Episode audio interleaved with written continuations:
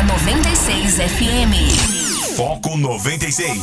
Foco 96. Um programa feito para você e por você. Muita música, notícias, convidados, o tema do dia, tudo do meio artístico.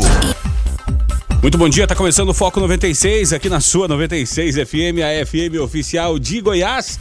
Hoje é quarta-feira, 12 de agosto de 2020, 6 horas e 7 minutos. O Foco começa ao vivo para Anápolis, Goiânia, região metropolitana de Goiânia, em torno de Brasília. São mais de 85 cidades, né, que alcançam esse sinal limpinho da 96. Também para o Brasil, para o mundo, através do aplicativo da 96, através das plataformas digitais. Então, obrigado pela audiência, tá? Obrigado pela audiência, obrigado pela parceria e obrigado aí pela sua participação. Você que participa através do 994 3420 96. Deixa eu dar bom dia para o nosso parceiro de Foco 96 de todas as manhãs, Guilherme Verano. Bom dia, Guilherme. Bom dia, Rogério. Bom dia, os ouvintes do Foco 96. Começando mais um dia. Que ele seja abençoado para todos nós, seja um dia de vitória, está certo? E é claro, participe, interage com a, interaja com a gente, mande, mande seu recado. Se quiser mandar um recado, mas escute a gente aqui, isso é muito bom. Sejam muito bem-vindos. Tá certo. E para começar então com o nosso, nosso tradicional giro de manchetes, né? É, com relação à responsabilidade fiscal, Guedes diz que furar teto de gastos é caminho para impeachment de Bolsonaro. Isso são palavras de Paulo Guedes, né? Ele fala: não haverá jeitinho nem esperteza para desrespeitar o teto. Essa aqui já são palavras de Maia, né? O famoso Botafogo, Botafogo campeão desde 1910. É, também com relação é, aqui à, à, questão da natureza, né? Da floresta amazônica, demarcação de terras indígenas reduziu o desmatamento na Amazônia, diz estudo, né? Também com relação a, a, a economia ainda, né? Mais dois secretários saem e Guedes admite debandada né, na equipe. Né? Daqui a pouco a gente vai trazer também quem foram esses que saíram e debandaram do governo. É, a Caixa paga hoje o auxílio emergencial a 3,9 milhões de trabalhadores, né? Muita gente aí para receber. E com relação a números da pandemia, o Brasil registra 1.242 mortes em 24 horas e ultrapassa o triste número de 103 mil mortes pela Covid-19. Esses alguns destaques desta uh, de, de, né, de, capa dos principais jornais do Brasil. Uh, hoje, quarta-feira, 12 de agosto de 2020, agora 6 horas e 9 minutos. O que mais tu destaca pra gente, Verano? Retomada das atividades. Após três dias, shoppings e lojas de rua podem abrir Hoje, na cidade de Belo Horizonte, a capital mineira, iniciou na quinta-feira a primeira fase da flexibilização da quarentena. A gente confere também o presidente Jair Bolsonaro vetou isenção de impostos sobre produtos e serviços de enfrentamento ao coronavírus. Natureza, uma notícia boa. Demarcação de terras indígenas reduziu o desmatamento da Amazônia, diz estudo. O levantamento apontou que entre, dois, entre 82 e 2016 houve menos destruição em áreas demarcadas que fora delas.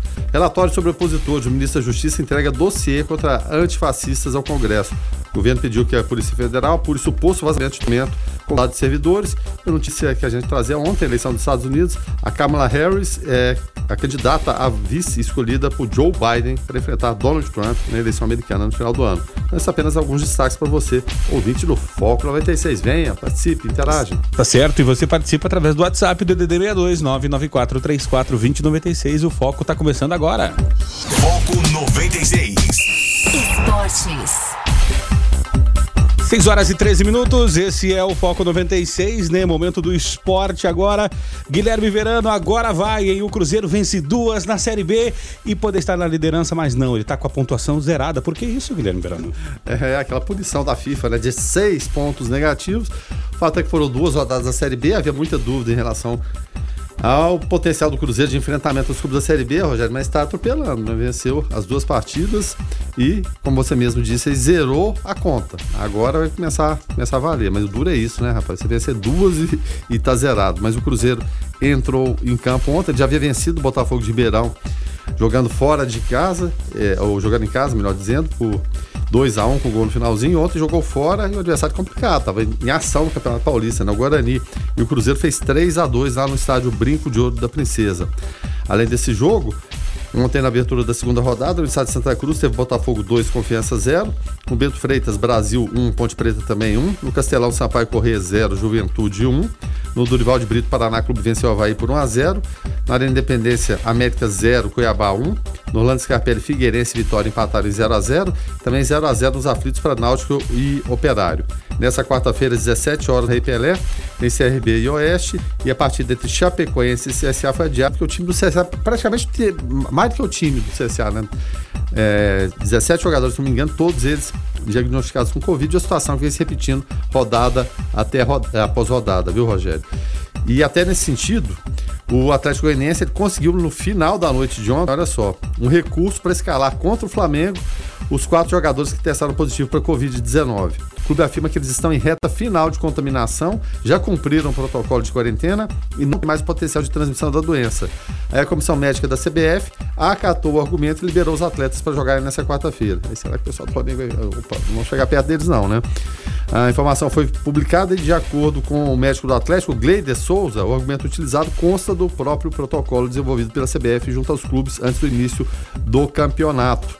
Né? Então, eu estou na pauta da reunião da comissão, que estava de plantão, né? e, e, tem que ficar nesses casos, né, Rogério? Não tem como, né? Sim. Mesmo que as partidas são a meio de semana, a maioria à noite. É, e foi aceito recurso. Então, o Atlético vai, encarar o Flamengo com sua força máxima, né? O que é possível, né? A partida começa às 20h30, daqui a pouco a gente agenda serial. O senhor tem algum detalhe assim para falar? Não, não. Só com relação ao Cruzeiro, mesmo o Cruzeiro desmontado, né? E, e todo dia saiu do Cruzeiro. O Grêmio, inclusive, fechou com o Robinho, né? Aquele ex-Cruzeiro é, porque ficou livre no mercado, conseguiu é, é, rescisão contratual na justiça, inclusive.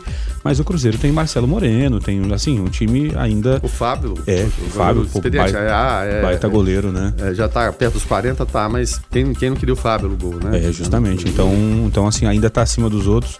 E a gente torce, assim, né? Eu sei que o pessoal, os torcedores do Galo, né? O Galo mais famoso lá de Minas Gerais, o segundo mais famoso, que o primeiro mais famoso é o Galo né? de Anápolis. O lógico, segundo, né? Goiânia, aí o terceiro. Ah, justamente isso. É, aí esse Galo, o terceiro terceiro mais famoso do Brasil, ele, e, e, os torcedores querem que o Cruzeiro caia para a Série Z, né? Não é nem para B nem para C. Ah, agora, o, o, a gente daqui de fora, como torce para que o Cruzeiro, um time grande, se reorganize, porque é, assim, tomara, né? Tomara que dê certo para servir como exemplo para outras equipes. Mas com relação à Série A, hoje tem, tem rodada, né, Verano? Isso, abertura de segunda rodada e com estreia, né? Ah, no estádio da Biche Dias, 19 15 tem Bragantino e Botafogo. Botafogo não jogou na, na, primeira rodada. O Corinthians também estreia hoje. Uma partida complicada, viu, Rogério? Essa é complicada. No Mineirão, enfrentaram o Atlético Mineiro que venceu o Flamengo com autoridade, né? No Maracanã, no último domingo. Na Arena da Baixada, tem Atlético Paranaense e Goiás. Daqui a pouquinho um destaquezinho no Goiás. Às 20h30, Pituaçu tem Bahia e Curitiba. O Bahia também não, não jogou na primeira rodada porque estava disputando a final do Campeonato Baiano. Olímpico a gente sacou também tem Atlético Goianiense e Flamengo. No Maracanã, às 21h30, Fluminense e Palmeiras, também do Palmeiras. No Castelão, também 21h30, Ceará e Grêmio. E na quinta-feira, no Morumbi, às 19h15. Isso vai ser interessante também. São Paulo contra o Rogério Senna no banco do Fortaleza, né? Enfim, no Beira Rio tem Internacional e Santos. E também na quinta, às 20 horas, tem Vasco da Gama e Esporte Clube do Recife, viu, Rogério? Esporte, esporte. A torcida lá canta desse jeito. É. Esporte. Agora, Verano, é, o, o, o, nosso querido Luiz Fernando, ele fala o seguinte aqui. Imagina o tapetão por causa da Covid daqui a algumas rodadas, hein? Será que a gente corre o risco, Verano, de correr as 38 rodadas do Brasileirão e lá no final alguém dizer, ah, não, o Goiás, por exemplo, ah, mas aquela partida que foi é, adiada, depois eu tive que jogar com 110 jogadores, eu fui. É, foi, foram questões anormais e às vezes rolar até um tapetão e não vai cair ninguém? Ontem eu até vi, por coincidência, Rogério, a entrevista do Fábio Feldman, que é o secretário-geral da CBF. Imagina que, que pepino que ele tem nas mãos, né? É, e foi questionado exatamente a respeito disso. Ele disse que não, que não há mais espaço para esse tipo de coisa e tem os protocolos, os clubes assinam os protocolos, o regulamento é aquele e tem que cumprir. E assim vem acontecendo desde aquela virada de mesa lá em 99, né? O Fluminense pulou da Série C direto para. Da Copa João Avelange. É, para a Copa João Avelange. E o Eurico Miranda falou até os últimos dias de vida que o Fluminense devia, devia isso para ele, né? Devia uma, um acesso para ele. Então não há mais espaço para isso, evidentemente. Mas que muitos clubes vão chiar, você pode ter certeza que vão. Evidentemente vão, vão chiar, mas eu acho que, em, em nome, é claro, da moralidade e, e tem direito de venda para cá, tímidos ainda para o exterior, isso é tipo de coisa que não cabe mais, porque não vai acontecer no exterior, vai acontecer aqui. Mas você pode ter certeza que algum dirigente pressionado pela torcida, lá no final do campeonato, mesmo tendo entrado em campo, vai falar: ah, não, mas eu não devia ter entrado. Bom, enfim. E até um time nessa situação que no domingo não entrou em campo e respaldado pela CBF, foi, foi o Goiás, teve chadeira do São Paulo, enfim, bate-boca. E, o, e o Rogério Ceni lacrando nas redes sociais. Isso, é, mas o fato é que o Goiás encerrou ontem, né, a preparação para enfrentar o Atlético Paranaense, também é parada duríssima, né, o Atlético Paranaense jogou fora contra o Fortaleza e venceu, né. A delegação é, embarcou e voo fretado para Curitiba e depois do surto de coronavírus, que, que, de, que adiou a estreia na Série A contra o São Paulo, Ney Franco tem duas boas notícias. Os zagueiros titulares Fábio Sanches e Rafael Vaz estão à disposição. A provável escalação do Goiás é a seguinte: Marcelo Rangel, Iago Rocha, Fábio Sanches, Rafael Vaz e Heron, Breno, Luiz Gustavo, Oltares e Daniel Bessa, Vinícius Lopes, Douglas Baggio, Vitor Andrade. Mesmo assim, é um time muito, muito desfalcado, né, Rogério?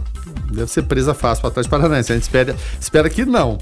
Mas, enfim, também tem o outro lado. Se o Atlético Paranaense perde para um time desse totalmente desfalcado, sem aqui Tadeu, Jefferson, David Duarte, Ratinho, Sandro, Queco, Rafael Moura e Lucão do Break, e mais quatro que não tiveram os nomes revelados, aí causa, é claro, evidentemente, uma instabilidade lá no Atlético Paranaense. Como vocês pedem um time desse totalmente misto que mal treinou, né? É, justamente, né? Agora, é, é, se quiserem fazer uma João Avelange, trazer de volta quem não caiu, fazer. Pode fazer, só não me traz o São Caetano né, a reboque, porque o São Caetano deu um trabalho danado naquela época, ganhou de todo mundo, então deixa o, o São Caetano lá, se bem que é o Bragantino tá com cara é, de ser o, São, Caetano, a, o, São Caetano é, o São Caetano na veia, agora é o Bragantino. É, o Bragantino que tá aí. O, que agora não é mais Bragantino, agora é Red Bull, né? Aquele time que, que ele não perde, né? Ele voa. É, é a né? linguiça salada. Justamente. Foco 96.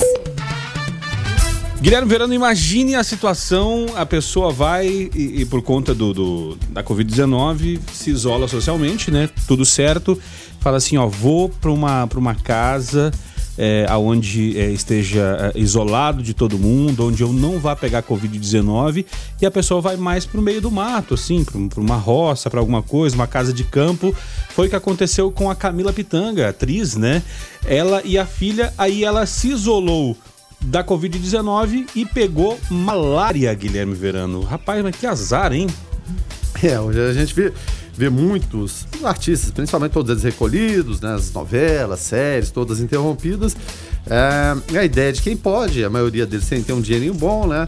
É aquela vida bucólica aí pra serra, né? Principalmente o Rio de Janeiro tem muito isso, né? Você tem casa em Petrópolis, né? Tem aquela coisa toda. Tem, o Rio de Janeiro tem o melhor dos dois mundos, né? Você tem o litoral, tem a praia ali e tem a montanha logo atrás, é pertinho, a, a menos de uma hora de distância, né? Então as pessoas é, vão para um lugar desse e pensam, aqui tá tranquilo, aqui a Covid não chega, aí foi e acabou pegando a malária, né? Então é complicado, né?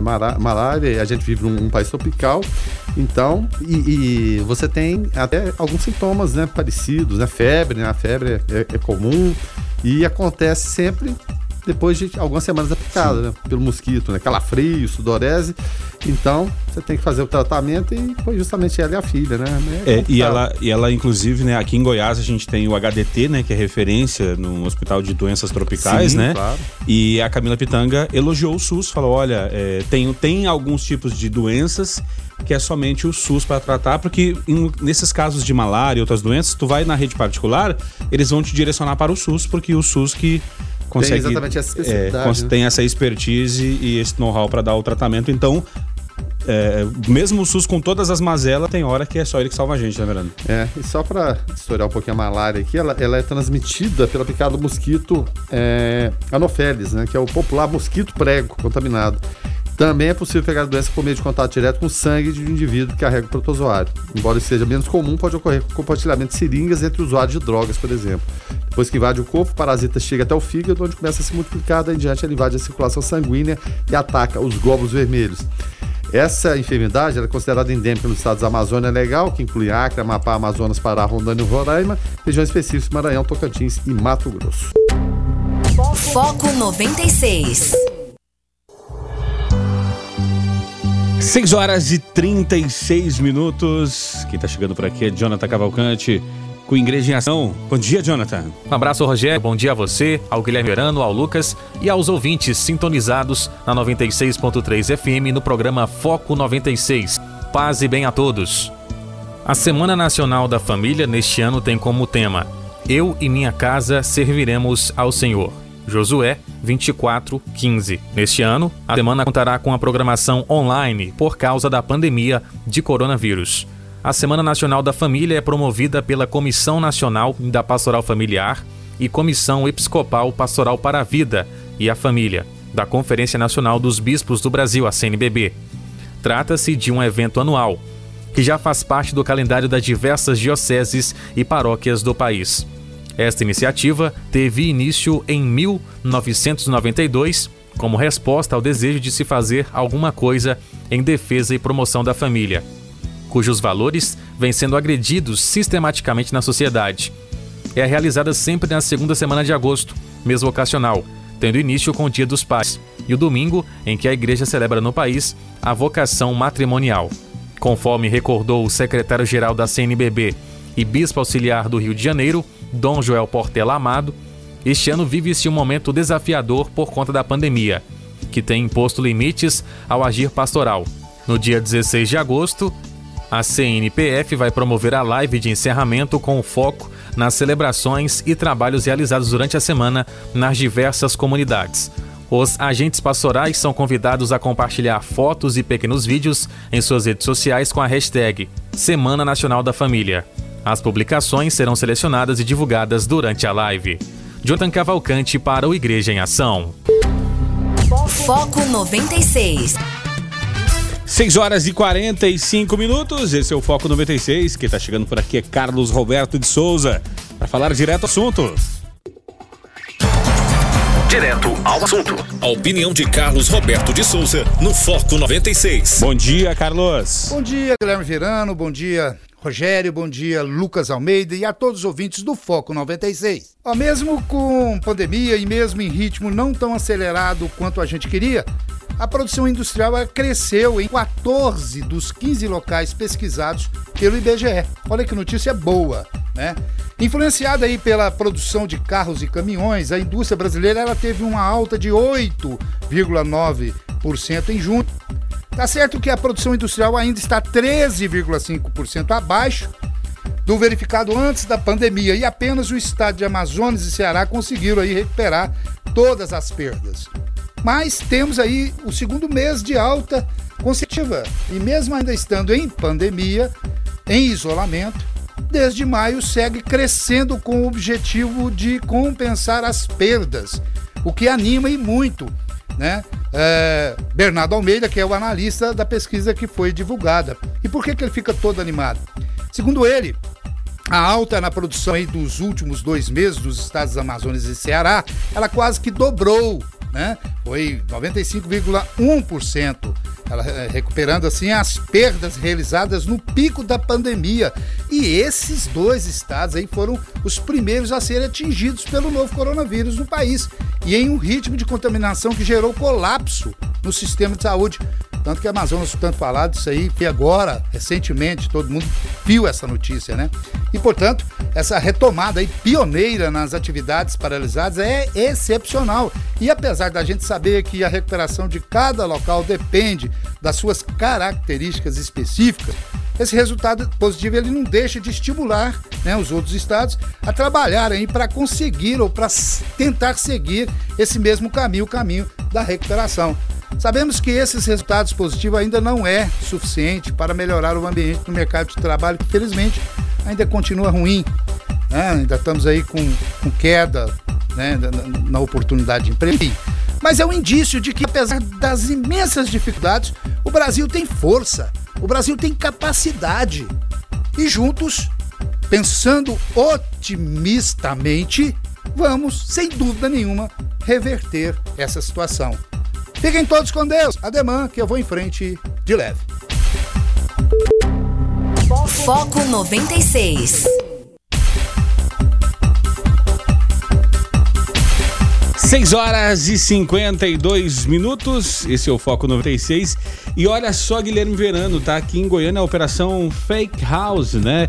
Homem é preso é, por colocar placa com brasão da Justiça Federal em casa, disse ele que era para se sentir seguro. A que ponto que a população chegou, né? Ter que, ter que travestir a sua casa de, de órgão eh, federal, de justiça, de polícia, para o ladrão ficar com medo de chegar. A que ponto chegamos? É, teve essa singela explicação, e o pior de tudo, Rogério, deve ter sido isso mesmo. Deve ter sido isso mesmo. Agora, onde que ele mandou fazer, de que forma a pessoa fez, porque você tem que ir atrás, não, não, não pode, é fake house, rapaz. É, e Goiás vai virar notícia nacional mais uma vez, vai virar manchete nacional. Enfim, então, é, dentro desse clima de segurança, ele achou, colocar isso aqui, o, o bandido vai pensar duas vezes, ah, vou, vou me meter com, ainda mais com, com Justiça Federal? Melhor não, na casa do vizinho que não tem nada aqui, não tem nada que indique. Mas agora, para quem viu as imagens, a gente viu aqui, imenso, né? Imenso, né? É aquela coisa mais discreta, imenso. Não tinha como não passarem por ali e perceberem alguma coisa. Os meus vizinhos, né? Alguém pegou e falou, peraí, tem alguma coisa errada. Enfim, ah, muitas vezes as pessoas têm essa sensação de segurança e usava-se muito lá nas décadas de 70, 80. Você te, tinha, nem sei se tem mais, você tinha aqueles adesivos, né? É, em relação a, a PM, Polícia Federal, que as pessoas colocam, mesmo em cima, de repente tinha um amigo ou conseguia alguma coisa, colocava no carro no ali, carro, no, né? no, no, no para-brisa dianteiro, o pessoal, opa, peraí, esse carro aqui eu não vou arrombar, não vou mexer, porque ele pode ser de algum policial federal, alguém da, já vi de Assembleia Legislativa, Câmara Federal, enfim, aquela identificação que se usa no, nos para-brisas. E a gente vê muito hoje ainda, principalmente entre os jovens, você passa o vestibular, você quer, né? Falar, né? Você entra em um novo grupo, você entra em um, um, um, novo mundo, né? Digamos assim.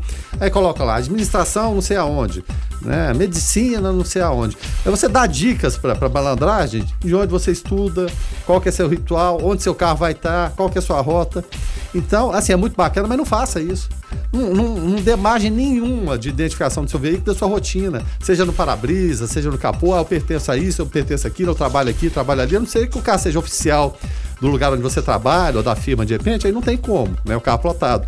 Mas essas dicas, infelizmente, deveria ser bacana. Puxa vida, pertence a um novo grupo. Olha só, passei medicina e estudo em escola tal. Ficam de olho o tempo todo. Então, você pai, você estudante, vai lá e tire. Tire, não coloca não. Nem, nem, nem compre, na verdade. O problema, Guilherme Verano, é quando é o pai que coloca lá aquele adesivo daquela marca famosa de roupa sua bebê e coloca lá, no seu caso, né, Manu a bordo. No é, meu caso, Maria quando, a bordo, é... porque o nome é filhinha, né? Então é, é complicado, né? É, não, deveria ser assim, né? Mas infelizmente, da maneira que a gente vive, você tem que procurar maneira de prevenção. Mas não essa exacerbada aqui da, da, de colocar, né? Puxa vida, uma placa na porta da casa, enfim. Foco 96. Abrindo agora a segunda hora do Foco 96, agora 7 horas e 8 minutos, hoje quarta-feira, 12 de agosto de 2020. Se você chegou agora por aqui, seja muito bem-vindo, tá? Esse é o Foco 96, até as 8 horas da manhã, trazendo notícia e informação para você. Eu e Guilherme Verano, Rogério Fernandes, Guilherme Verano, também Lucas Almeida. O nosso ouvinte, Wellington Pinheiro, motorista de aplicativo, por aqui, trazendo informação sobre trânsito. Fala aí, Wellington. Bom dia, bom dia, pessoal da 96 FM, Wellington Pinheiro, motorista aplicativo. Só para informar que na Pedro do Vico, sentido do Porto Rico para o centro, tem um acidente na faixa pedestre ali, logo após o trevo de Nerópolis, em direção ao centro. Quem puder desviar de trânsito aí para não pegar engarrafamento, beleza? Porque tá muito extenso aqui o engarrafamento devido ao acidente. Uma moto bateu na traseira de um Celta. Aí tá complicado passar por aqui, beleza? Bom dia a todos e bom trabalho. Valeu, Wellington. Obrigado pela tua participação. Aquele pedacinho ali, Guilherme, já é complicado, porque vem. A Pedovico vem em duas pistas, né? Até um pouco antes do Porto Rico. Ali ela funila. E do Porto Rico até aqui, é, é, para cá, perto do. perto ali da, da, da antiga. Da antiga pecuária, hum. ela é uma pista só. Então é um pedaço complicado até a rotatória para Nerópolis ali. Então é, é uma pista, o pessoal quer ultrapassar e às vezes né, fica complicado. Então é, quem puder evitar, pegar um caminho alternativo, melhor, né? É exatamente, seguir a dica aí do, do Ayrton, né? O Ayrton, obrigado. E, e, é impressionante, né, rapaz? Como a gente tem parceiros, como a gente tem repórteres na rua, né? Como eles trazem as informações, informações para facilitar a nossa, no, nossa vida. De repente você vai pegar um caminho alternativo, vai demorar mais Hum, provavelmente não, porque tem aquele acidente, tem, como você disse, um, um lugar onde afunila tudo, então pega uma rota alternativa, não se estresse. Então faça como o Ayrton aí, viu? Alguma, algum probleminha no trânsito, alguma coisa desse sentido, fale com a gente. Obrigado, viu, Ayrton? 7 horas e 10 minutos. Guilherme Verano, quando a gente fala de política, a gente fala de. O Brasil em Foco. Ontem, o ministro da Economia, Paulo Guedes, disse o seguinte, Guilherme Verano: furar teto de gastos é caminho para o impeachment de Bolsonaro, tá? Olha, você que está ouvindo aí que já que, que, pode dizer, quem sabe assim, ah, vocês estão querendo impeachment o Bolsonaro. Não, quem falou isso foi Paulo Guedes. Sem citar nomes, o ministro da Economia disse que há auxiliares que aconselham o presidente Jair Bolsonaro a abandonar a regra do teto de gastos no próximo ano a fim de assegurar a eleição. Vou frisar mais uma vez: palavras de Paulo Guedes. E é, eu vou te falar uma coisa, viu, Rogério? Do, dos novos amigos que arrumou, né? Quem que é? O Centrão. Ah, rapaz, o Centrão mas gosta do gasto público. Rapaz do céu. Eles querem, ainda mais a época de eleição. Agora, rapaz, vamos, vamos lá, o Bolsonaro. Pode ficar tranquilo, não vai acontecer nada, não. Então, eu, eu sempre brinco aqui, Bolsonaro abre o teu olho. Mas o Paulo Guedes mesmo disse que ele sabe. Sabe. E será que vai insistir nisso? Né? Furar o teto, né? sem que isso resulte no impeachment. Então a ideia que passa lá na cabeça dos experts do, do, do Planalto, o Paulo Guedes parece não está muito satisfeito com eles, não. É o quê? Remanejar esses recursos que já estão lá no, no, no orçamento, Rogério, mas que por dificuldades operacionais dos ministérios não serão gastos ao final de dezembro. Né? Tem, ó, você tem isso aí para gastar. E a gente está vendo isso muito na área da saúde, por exemplo. Mas não gastou, aí faria o quê? Crédito extraordinário. Mas, rapaz, é uma linha muito tênue. Esse pessoal do Central não é confiável. Eles, ó, falam, não, pode fazer, não tem problema não. Depois, ao mesmo tempo que eles estão de um lado, eles viram de lado, eles mudam de lado, você pode ter certeza. Esse mecanismo, inclusive, ele foi discutido amanhã de ontem em reunião do presidente Bolsonaro com o ministro Paulo Guedes e o ministro da Infraestrutura, o Tarcísio Gomes de Freitas. Só que, né, é, é isso aí cheira ao quê? Não só cheira, como vê o quê? Parece o quê? Contornar a restrição de despesa para 2021, né? E, e, o que a gente viu ontem na fala do, do Paulo Guedes é uma certa, não vou dizer amargura, não, mas um certo desalento com tudo que está acontecendo. Porque a proposta inicial, eu não vou falar nem em termos de segurança, quando a gente fala de, de Lava Jato, a Lava Jato era bacana, né? E vários foram nessa onda. Hoje a Lava Jato não presta. Vamos prender da, Dallagnol, vamos prender Sérgio Moro, vamos acabar com isso. Exatamente pela conjunção de fatores de pessoas que não querem ver seus delitos né, punidos.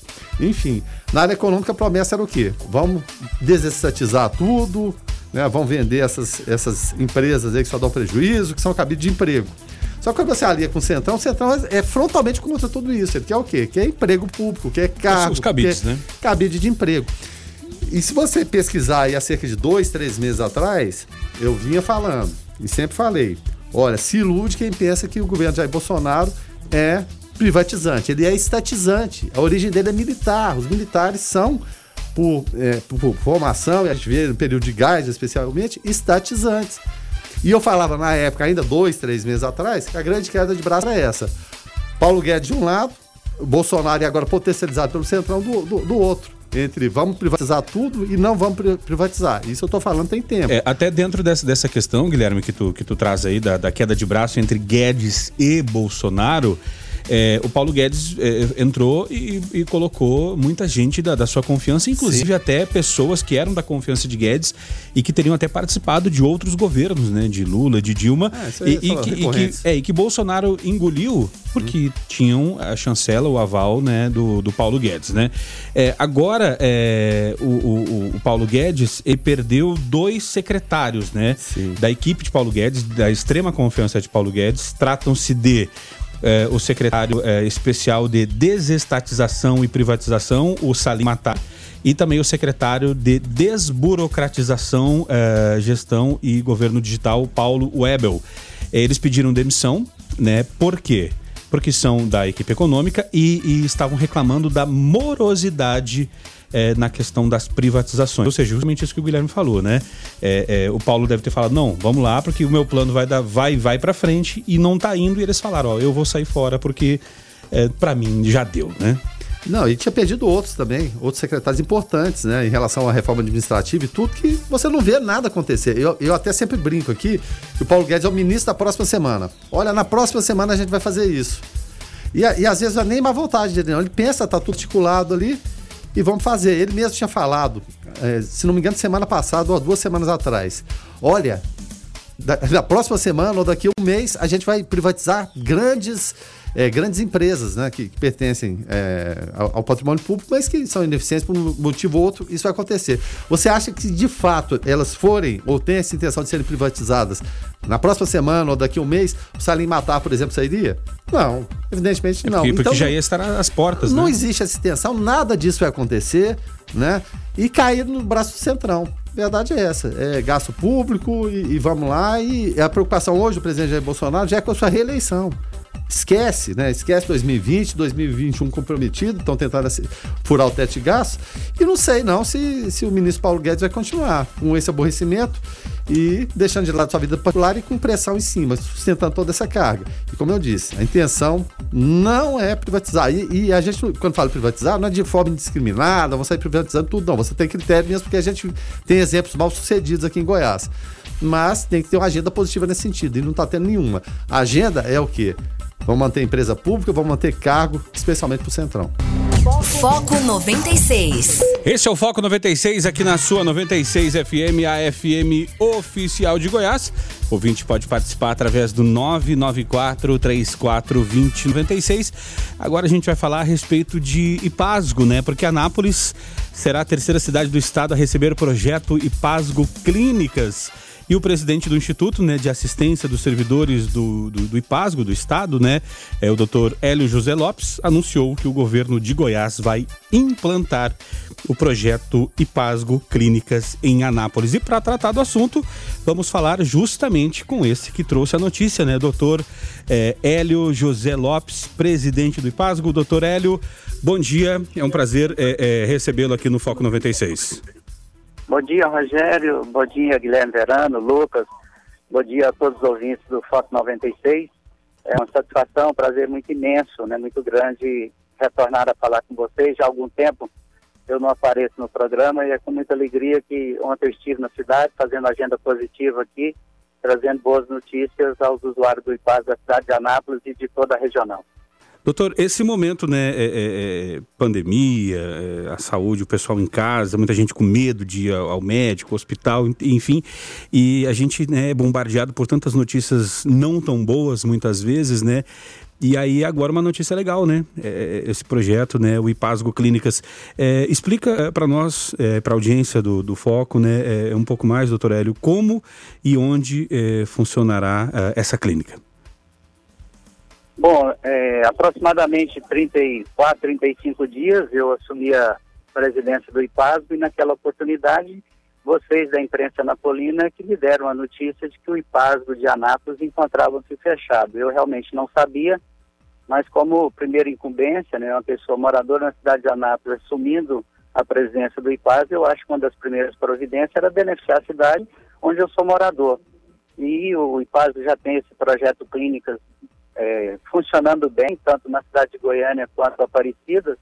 E para reabrir o IPASO, aqui nós tínhamos só atendimento é, administrativo, nós estamos implantando aqui, fazendo a reforma primeiro e vamos trazer, é, como você já anunciou aí, o, a clínica, o IPASO Clínicas para cá. É, estamos atendendo a solicitação de grande parte das no, dos nossos usuários e vamos colocar aqui no IPAS, nós não vamos concorrer com nenhum hotel, hotel, nenhum hospital privado da cidade de Anápolis, mas nós vamos colocar é, algumas especialidades que os próprios usuários têm manifestado é, ausência na cidade de Anápolis. Se a gente não conseguir é, esses profissionais na cidade, com certeza nós vamos buscar na capital para trabalhar aqui conosco. Ah, você me perguntou local, nós é, vamos implantar no próprio prédio, o prédio do, do IPASO, que é uma sede própria na Avenida São Francisco. A, é, frente para a Avenida São Francisco nós vamos deixar a parte administrativa e na rua do fundo, porque tem acesso às duas ruas, nós vamos implantar seis ambulatórios, né? Então nós teremos lá os consultórios médicos e essas especialidades que estão carentes na cidade de Anápolis nós vamos colocar ali. Vamos dividir a parte administrativa dessa parte ambulatorial. Eu acho que assim nós estaremos presenteando os usuários não só da cidade de Anápolis, mas de toda a região. Aqui, para que o público ouvinte da rádio saiba, nós temos 32.099 usuários na cidade de Anápolis e 21.010 é, nas cidades aqui do entorno de Anápolis, que é da nossa regional.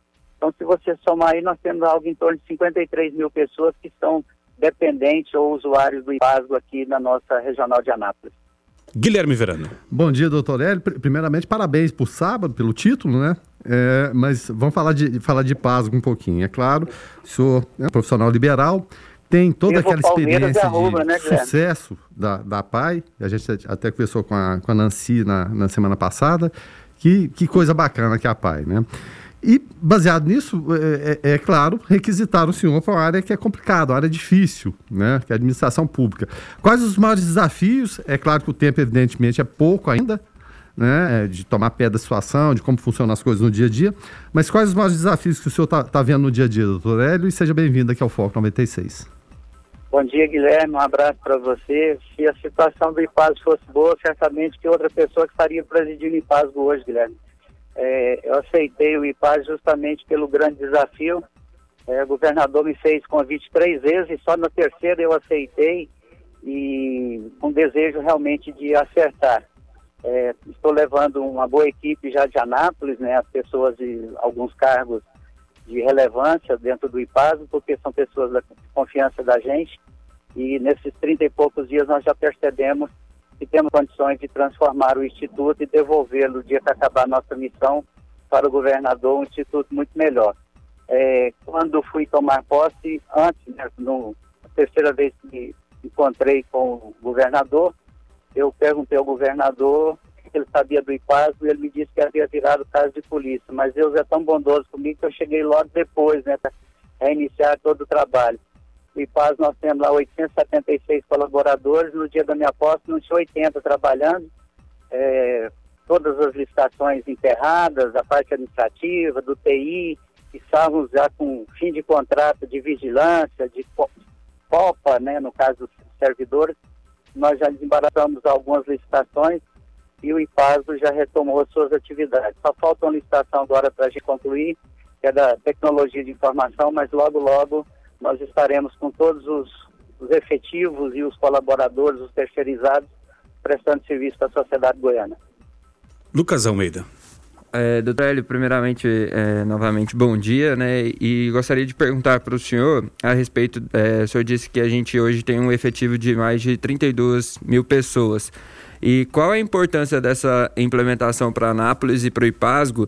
E se na unidade também, é, eu vi algumas coisas sobre, é, disse que vai haver box. É intenção do IPASGO também oferecer ali naquela unidade um centro de internação ou só o atendimento rápido mesmo? Não, é só atendimento ambulatorial, né? É, o IPASGO tem com grandes hospitais de Anápolis e inúmeras clínicas é, os nossos convênios, né? Então esses prestadores de serviços é que estarão atuando. Na verdade, nós pretendemos trazer apenas equipe médica para dentro do ambulatório e fazer esse atendimento. Se tiver algum pedido de exame, obviamente que nós vamos passar para esses fornecedores, os prestadores de serviço para o IPASO. Nós não temos uma condição de atender de forma ambulatorial ou uma urgência emergência 24 horas dentro do, da sede do IPASO. É, estamos ontem, inclusive, na parte da manhã, nós permanecemos em Anápolis, visitamos com algumas autoridades políticas, alguns vereadores aí da, da cidade, é, a reforma, porque nós pedimos lá no setor de engenharia e, e construção civil, né, do, do IPASGO, que, que haja com maior agilidade na reforma e foram nos pedidos algo em torno de 45 dias. Mas nós já estamos entrando na terceira semana e espero que no mês de setembro a gente pode devolver o IPASO totalmente remodelado, totalmente reformado, ampliado para atendimento aos nossos usuários da cidade de Anápolis.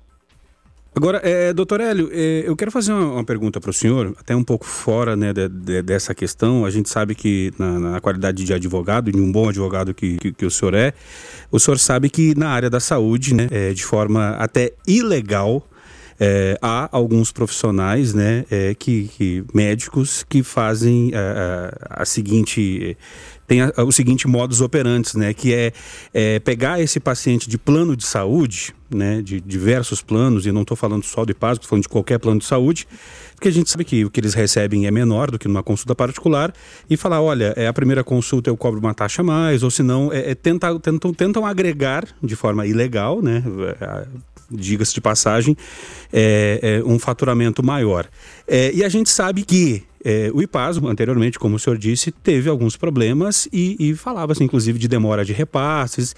E faz, isso fazia até com que alguns médicos conveniados é, é, preferissem atender por outros planos ou até particular do que atender pelo IPASGO. A pergunta é: para uh, uh, esse Pasgo Clínicas, uh, vai ter alguma, alguma forma diferente para trazer esse profissional? Porque também não adianta ter estrutura e não ter o, profissional, né? Vai ter uma, uma, uma negociação diferente? O, SPA, o IPASGO já resolveu essa questão de repasses? Como está essa situação para se tornar atrativo para o médico para poder eh, eh, fazer e prestar um bom serviço para a população, doutor Hélio? Parabéns pela pergunta, Rogério. Ela foi até alongada, porque na sua própria pergunta você ficou uma situação que certamente o usuário ou o paciente na cidade de Anápolis ou em todo o estado de Goiás tem vivenciado. Quero dizer ao público ouvinte do Foto 96, com numeração tanto para a pessoa física quanto a jurídica que presta serviço ao IPASO. É, o profissional da área da saúde que atua para o IPASO não só recebe bem, mas como tem recebido em dia. Para que vocês tenham uma ideia, nós pagamos agora, nesse primeiro mês, a referência mês 4 e mês 5 para todos os nossos prestadores. E agora, no mês 8, nós estaremos pagando a referência 6 para as pessoas jurídicas e também para as pessoas físicas.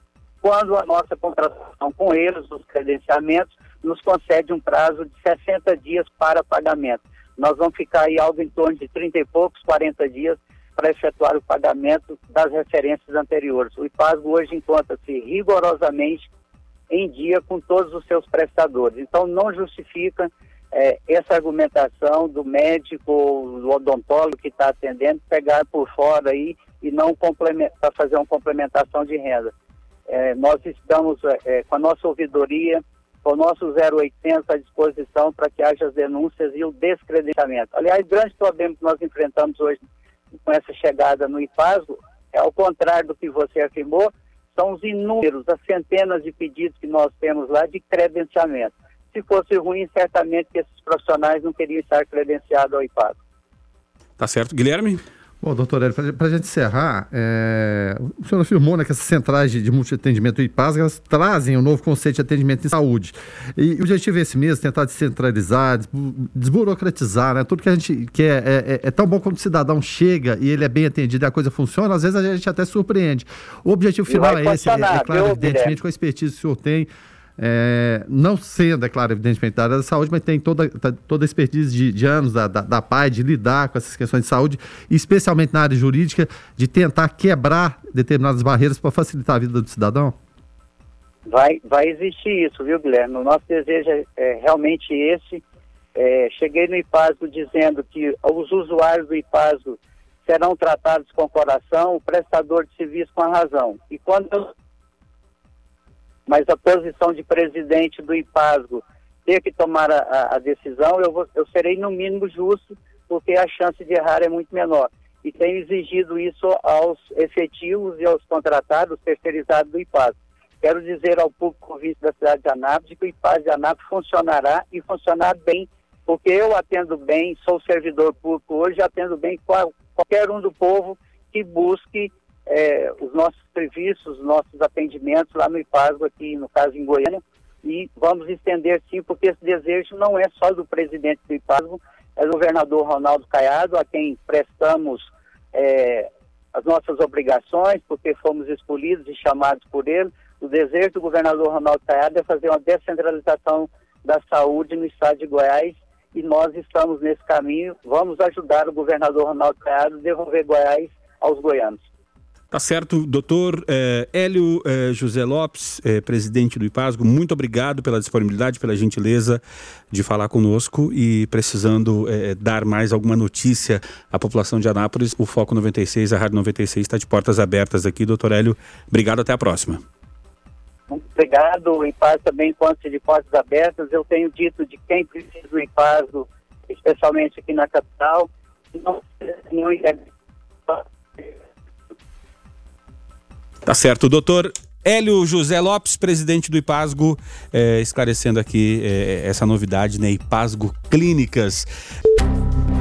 Foco 96. O assunto agora é educação, tá? Reitores dizem que corte previsto para a educação brasileira em 2021 pode inviabilizar atividades em universidades federais, né?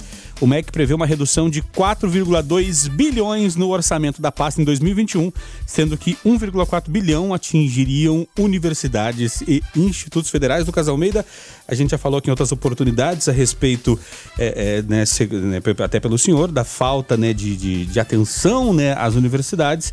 E agora, com esse corte, fica mais complicado ainda, né? É aquilo que a gente já veio conversando aqui, né, Rogério? Não, não é de hoje, como você mesmo disse. E é, as universidades federais eram uma situação que a gente já sabia que estava afetada antes mesmo da pandemia. E com a pandemia, então, é, e os investimentos na educação não sendo é, redirecionados e atenção. Então, por exemplo, aqui ó, o Ministério da Educação disse que dos 4,2 bilhões que podem sair do orçamento do ano que vem, 1 bilhão deixará as mãos das universidades e 434,3 mil dos institutos federais. O número de matriculados nessas instituições totaliza 1 milhão e 200 estudantes.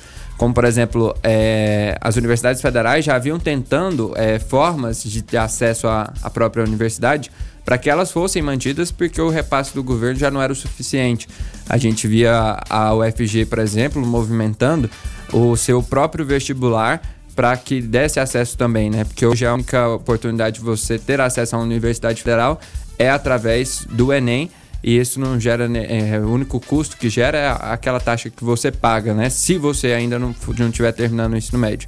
Então é uma situação complicada que Guilherme, inclusive, pode dizer melhor o impacto disso, né, Guilherme, nos próximos anos. Não, e, e sem dúvida nenhuma, e, e eu acho assim, terrível, né? Vamos cortar alguma coisa, a gente estava falando até em relação à saúde. A gente tem verbas para serem gastas na, na, na, saúde nesse momento de pandemia que não, não estão gastas. Simplesmente não são gastas porque a gente tem um general comandando.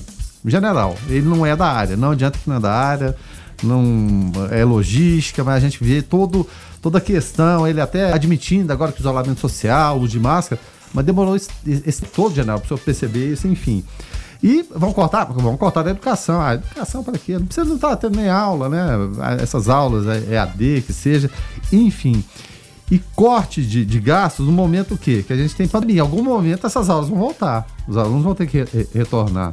E os gastos vão ser altos o quê? Com equipamento de proteção, equipe de limpeza, álcool gel, atração em sala de aula, sistema de ventilação, ou seja, a despesa, na, na, na verdade, esse orçamento não tinha que ser cortado, não tinha que ser incrementado, a verdade é essa.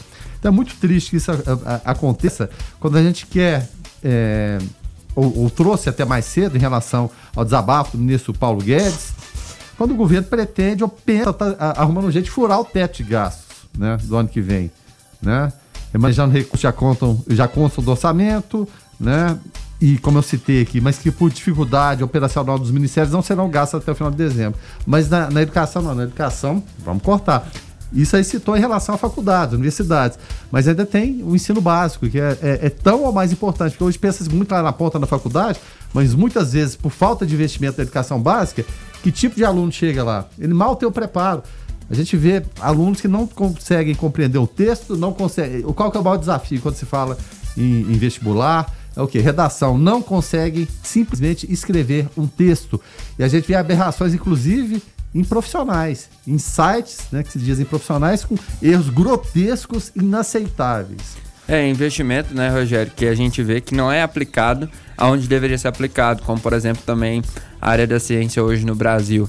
É, em meio a uma pandemia, é, a gente sabe que em gestões passadas houve um corte de gastos na área da ciência, né, da questão de pesquisas, e a gente vê o impacto disso hoje, claro, na nossa, é, na nossa vida e na forma de estar agindo numa pandemia, né? onde a gente senta e espera a cura, do, a cura, digamos assim, a vacina do corona chegar até nós, né? A gente, é claro que existem projetos que, que estão é, sendo desenvolvidos no país, mas mesmo assim é, nenhum assim tem o destaque, né, para que ele seja pioneiro nessa questão de enfrentamento à Covid.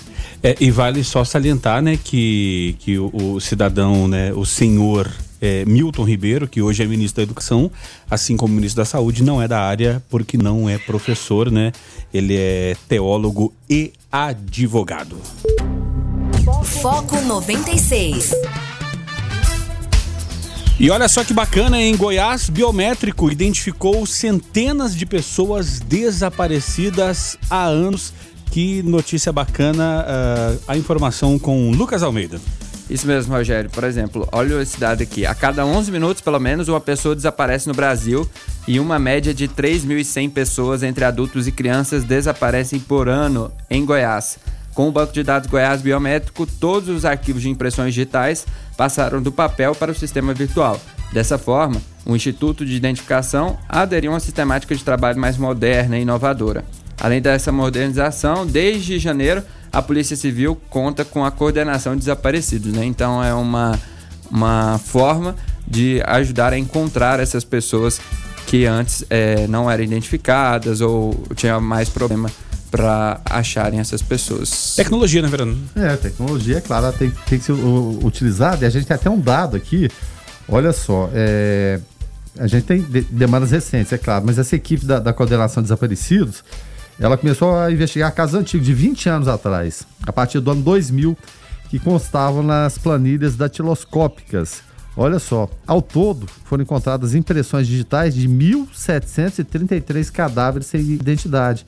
Porque uma pessoa desaparecer realmente é muito complicado. A gente lembra sempre aqui o caso da irmã do Vitor Belfort, que desapareceu, ninguém tem a mínima ideia para onde ela foi e já passaram vários, vários anos.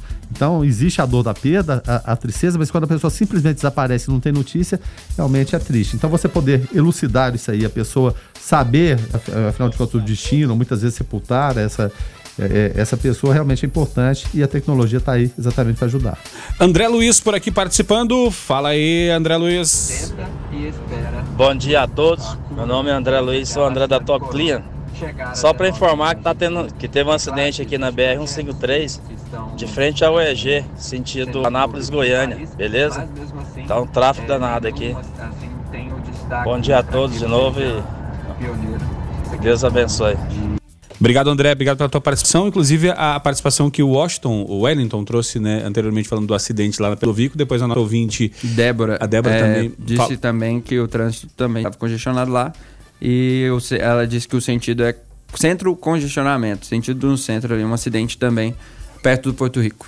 É, e agora esse acidente lá na 153, lá na, na, na UEG.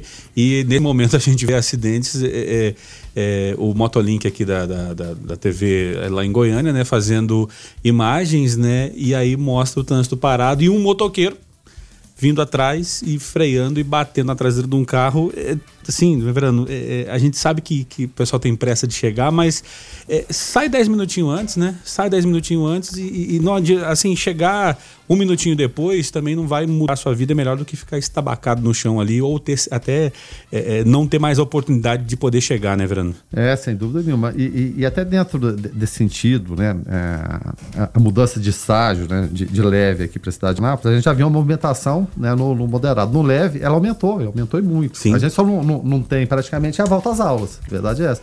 Então, as pessoas muitas vezes saem naquele afã, naquela pressa. A receita é essa que o Rogério falou: 10 minutos mais cedinho. É, às vezes você vai pegar um trânsito muito mais tranquilo por conta de 10 minutos. Agora, se você sai em cima da hora, e Anápolis, muitas vezes a gente esquece que é uma cidade que cresceu e está grande e tem, e principalmente no centro, é, são vias estreitas do, da época do Anápolis que não existe mais, então fica complicado. Então, se você puder evitar, desestressar, porque você chegar no trabalho estressado por conta de, de um acidente ou de ficar esperando ali a resolução de um acidente, realmente é muito ruim. Então, às vezes, né, de uma 10 minutos mais cedo, acorda 10 minutos mais cedo, você resolve o problema. Tá certo. Dito isso, então nós vamos encerrando o programa de hoje. É, obrigado ao ouvinte que que, que nos ajudou aqui a fazer né, é, Foco 96 de hoje.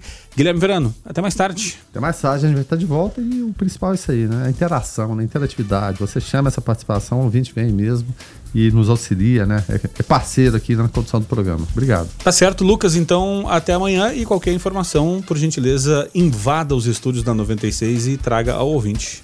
Deixar, Rogério, deixar, Guilherme. É, uma última antes da gente ir: o Paraná e a Rússia devem assinar nesta quarta-feira, hoje, acordo sobre vacina contra a Covid-19. Ainda que essa notícia seja uma notícia positiva, o presidente lá da Tecpar disse que provavelmente essa vacina deve ser aplicada, é a previsão né, de que ela comece a ser distribuída no Brasil somente no segundo semestre de 2021. Mas não, perde, não percamos a fé e que, claro, todos esses estudos seja para contribuir e que a gente possa superar isso. Até amanhã. Tá certo, a gente ficando por aqui então. Na sequência, David Emerson, DW no Hits 96. Fiquem todos com Deus, paz e bem. Esse foi o Foco 96. Um programa feito para você e por você.